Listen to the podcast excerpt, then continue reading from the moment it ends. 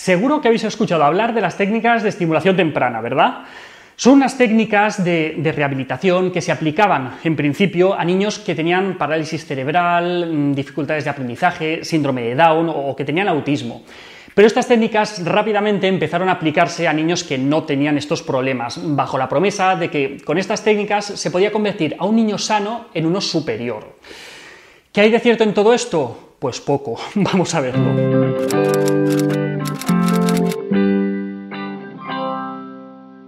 Estos métodos de estimulación temprana, que recomiendan aplicarlos desde el nacimiento o incluso antes, consisten en estimular al bebé o al niño mediante ciertos ejercicios a nivel motor y a nivel cognitivo para supuestamente mm, lograr fortalecer su cuerpo, desarrollar las emociones, la inteligencia. Pero ¿qué es lo que pasa? Pues que no se ha podido demostrar la eficacia de estos métodos en niños que sean sanos. De hecho, hace unos años, tras una demanda judicial por, prácticas engañosas, Disney tuvo que devolver a los padres el dinero que habían gastado en sus DVDs de Baby Einstein, porque se consideraron falsos los beneficios que, que prometían para el desarrollo de los niños. Entonces, quizá mm, tratar a un niño sano con técnicas de rehabilitación que están pensadas para niños con problemas, pues no sea una buena idea.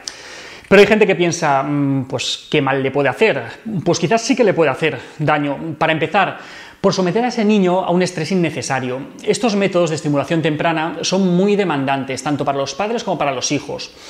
Otra consecuencia, por ejemplo, puede ser alejarle de otras actividades que sí que le pueden proporcionar mejores oportunidades de, aprendizaje, como por ejemplo pues, estar jugando con los amigos o estar haciendo tareas cotidianas con, con sus padres. Esas cosas sí que le pueden ayudar mucho más. Vivimos en un contexto que es muy competitivo, en el que la educación y el desarrollo de los niños se han mercantilizado hasta tal punto de vender a todos los padres que sus hijos pueden llegar a ser unos genios si se siguen ciertos métodos. Aquí englobamos la estimulación temprana en sí, mm, videojuegos o aplicaciones educativas, Baby Einstein, Baby Mozart y demás historias.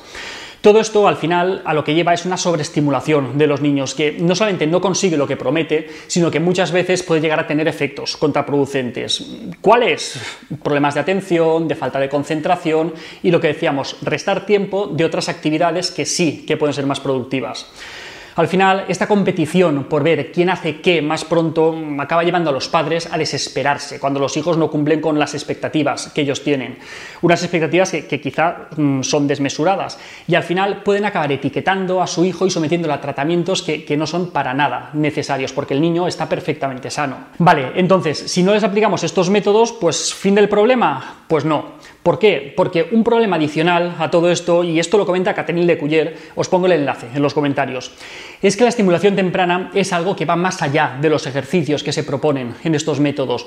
Sería casi como, como una filosofía educativa, como un modo de, de, ver al niño y a la infancia que al final ha acabado influyendo en toda una generación de profesores, de padres, de pediatras, una visión de la infancia que está caracterizada por mostrar a los niños como pasivos, como frágiles, como que necesitan una gran cantidad de estímulo para poder conseguir desarrollarse correctamente. Pensadlo, mm, pobres niños, ¿no? ¿Qué, sería de ellos si no les ayudáramos a levantar la cabeza a los pocos meses o si no les enseñáramos a andar cuando se acercan al año? ¿Qué estarían gateando por ahí por la calle? Pues no. En conclusión, las técnicas de estimulación temprana las deberíamos dejar para lo que fueron pensadas inicialmente, para la rehabilitación de niños con problemas, no como una actividad extraescolar para fabricar pequeños genios. No es necesario que sometamos a los niños a estos programas, que es que además de no tener respaldo empírico, es que son innecesarios siempre que dotemos a nuestro hijo de un contexto afectivo y que le demos posibilidades para explorar de una manera autónoma y para poder crecer. Hasta aquí otra píldora de psicología. Espero que os haya ayudado a aclarar dudas con el tema este de, la estimulación temprana. Si queréis sugerirme más temas, píldoras sin acento arroba albertosoler.es. La semana que viene, más. Un saludo.